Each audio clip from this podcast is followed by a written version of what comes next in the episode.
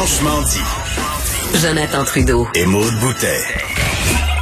Appelez ou textez au 187 Cube Radio. 1877 827 2346. Cube Radio. Cube Radio. Alors, le gouvernement caquiste de François Legault qui veut créer une identité numérique euh, unique pour chaque Québécois. On parle d'un projet euh, très ambitieux. On en a discuté en début Oui. euh, d'émission qui soulève euh, plusieurs interrogations parce que semble-t-il qu'on serait les premiers dans le monde euh, à aller de l'avant avec un projet de la sorte. On parle potentiellement de milliards de dollars de fonds publics et ça, c'est avant les dépassements de coûts et les retards. là. Ça soulève quand même toutes sortes de questions. Oui, évidemment, sur la faisabilité du projet, les sommes et tout ça, mais entre autres sur les questions de sécurité. Et on va en discuter avec Damien Bancal, avec qui on a eu le, le plaisir de discuter à plusieurs reprises, qui est directeur euh, du pôle de la cyberintelligence chez 8Brains. On le rejoint au téléphone. Bonjour, Damien. Bonjour. Euh, Dites-moi, euh, vos premières impressions là, à voir un projet comme euh, comme celui-là, d'un, est-ce que dans le milieu, vous aviez euh, entendu dire que que ça se tramait? Est-ce que c'était un, un secret de polichinelle et, et comment vous l'accueillez?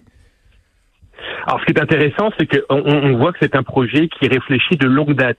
Euh, on retrouve des informations, voire même des propos euh, sur, différents sites euh, de ministères, mais aussi d'entités, qu'elles soient associatives ou privées, parlant déjà de cette possibilité de gouvernance numérique, de cette identité numérique. Parce que c'est, je vais être très honnête avec vous, dans toutes les têtes, sur toute la planète. Je prends juste un exemple. hein. Au Japon, euh, il y a une grosse société qui a déjà mis en place depuis juillet 2019 un, gestion de euh, un système de gestion des identités numériques via ce fameux blockchain, hein, qui est un terme qui fait peur ou qu'on comprend pas trop. Donc, ce ne sera pas une nouveauté. Mais ce qui est intéressant, c'est qu'on voit que c'est réfléchi depuis très longtemps. Donc, au moins de ce point de vue-là, ça me rassure. OK, mais donc, euh, est-ce que c'est vrai qu'on serait les, les premiers? Parce que là, vous, vous dites que, bon, au Japon, il y a, il y a certaines, euh, certaines mesures déjà qui existent. Selon là, les critères du projet que le gouvernement veut mettre en place, est-ce qu'effectivement ce serait une première ou quand on pense justement à des endroits où euh, on a quand même, on exerce un bon contrôle là, sur, sur la vie citoyenne, en Chine par exemple, est-ce que vraiment dans ces endroits-là, on n'a pas encore des projets comme ceux-là euh, qui, ont, qui ont été mis en place? Ah bah c'est simple. Hein. Euh, Dans tous les cas, cette, ce suivi numérique de chaque citoyen existe dans, dans des pays, par exemple, totalitaires, qu'on le veuille ou non, comme la Chine, hein, qui clairement a un numéro social avec des droits, etc., ou pas.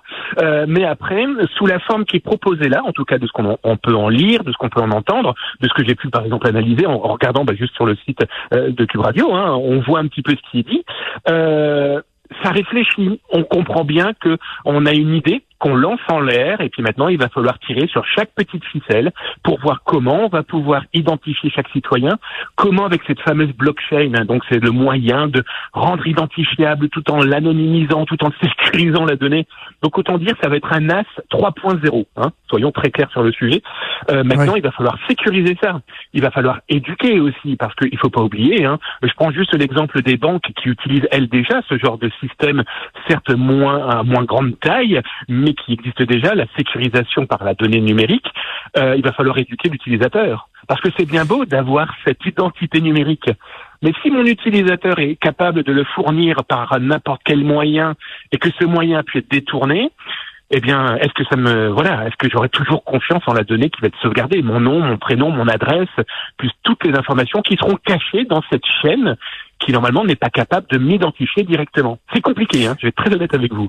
Euh, Je vais vouloir qu'on parle, euh, Damien, de la, de la chaîne de blog du blockchain dans, dans quelques instants, mais juste avant, sur la pertinence du projet, je comprends qu'il y a des gens qui vont dire ben ça soulève des questions au niveau euh, de la protection des données, euh, du, du droit euh, du droit à la vie privée, etc. Mais en même temps, je me dis oui, on peut être cynique par rapport à la capacité ou sceptique par rapport à la capacité du Québec de mettre euh, de l'avant des, projets comme celui-là, mais en même temps, ça semble être effectivement l'avenir. Ça semble être incontournable qu'à un moment donné, euh, on s'en va être avec notre pouce, avec nos yeux, avec notre voix, qu'on va pouvoir avoir accès à tous nos services. Vous disiez le, NAS, notre numéro d'assurance sociale, euh, nouveau genre. Il reste qu'il y a une pertinence dans cette idée-là, dans ce concept-là. Non, mais je vais être très clair avec vous. Je trouve cette idée excellente parce qu'elle fait partie de demain, même d'aujourd'hui, de l'avenir, en tout cas de nos identités, de la protection de mon identité.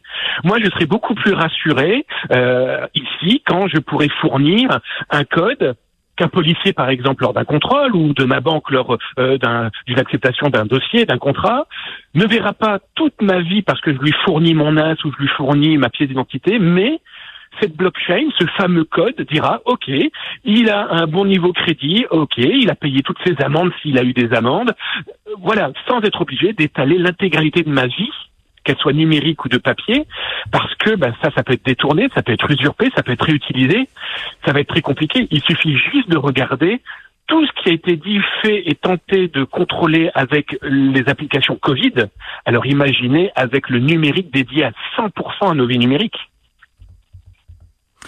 Parlons maintenant, Damien, de, de, la, fameuse chaîne de blocs. Peut-être si on est capable de, je sais que c'est complexe, mais de, de l'expliquer, de vulgariser un peu pour euh, nos auditeurs et en quoi ça pourrait sécuriser, euh, rassurer les gens qui assurément craindraient pour euh, notre vulnérabilité, la possibilité, par exemple, des pirates informatiques réussissent à, à, prendre possession de nos données personnelles.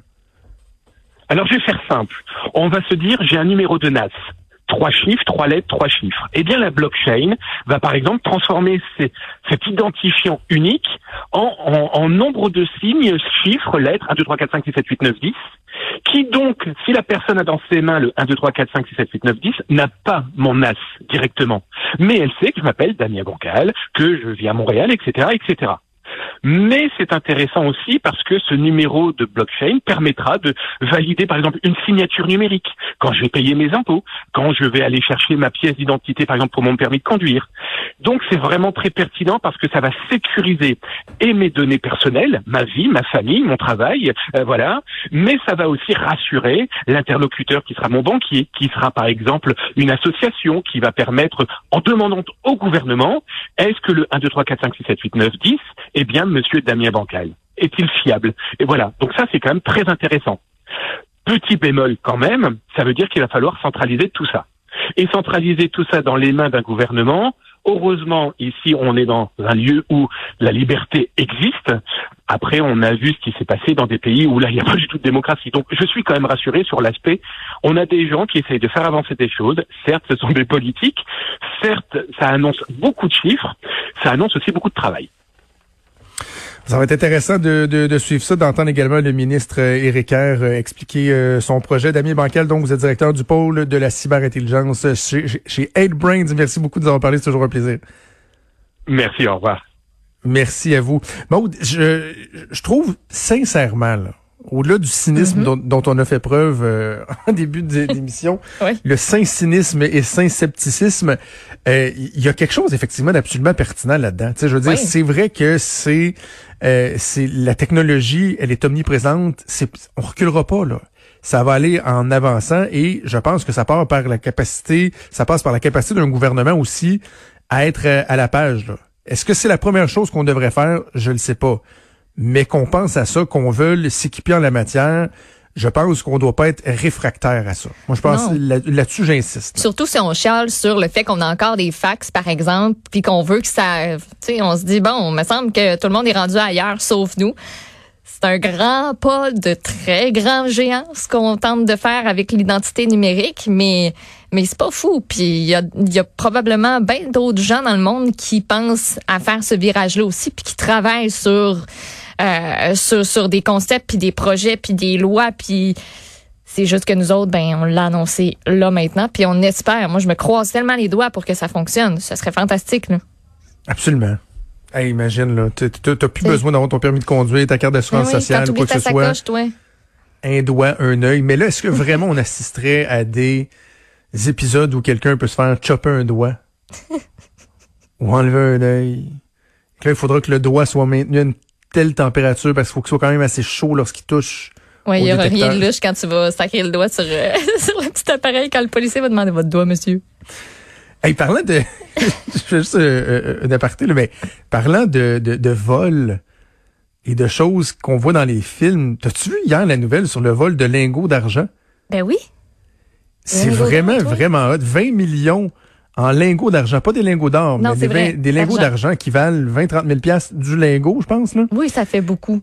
Et les voleurs sont, en, sont rentrés à la salle. Ouais. C'était sur des palettes. Ils ont pris un jigger ou un, lift, là, ah, un chariot élévateur. Là, ils sont arrivés à avoir tout dire?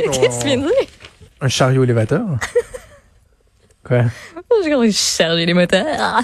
Chariot élévateur. Ah ouais. Tu sais, j'avais mes licences de, de conducteur de chariot élévateur. Ah oui, hein? Ah oui, c'est quand j'étais jeune, j'étais tout un conducteur de lift. C'était tellement le fun de chauffer un lift. Voilà. Une passion en train de me rappeler communautaire. des bons souvenirs. Oui. Mais son rentrée là, et elle disait, ouais, check, c'est nous autres, on a, on a les papiers, là, on, on s'en vient chercher les, tes palettes de, de lingots, là. C'est nous autres qui part avec ça. Il a dit, pas de problème, euh, c'est bon, ouais, ouais, c'est avec ces papiers-là. Ils sont partis avec euh, 20 millions. Ouais. Chaque barre pèse 30 kg. C'est Environ 20 000 fou raide. piastres par partie de barre. Là. Puis eux 10 autres, ils ont millions, été excuse la capables. valeur, j'ai dit 20, 10 millions. Oui, 10 millions. Puis, tu sais, il faut que tu saches quoi faire. Il faut pas que ce soit nécessairement la première fois que tu essaies ça. faut que tu y ailles pensé en maudit. Puis, ce qui est le fun avec un lingot, c'est que ça laisse pas de traces. C'est ça qu'explique euh. Paul Laurier, qui est un ex-enquêteur au crime informatique de la Sûreté du Québec. Ça laisse pas de traces. Tu peux en disposer sur le marché. Là. Tu donnes ça à des bijoutiers. Tu fais des transactions en bitcoin.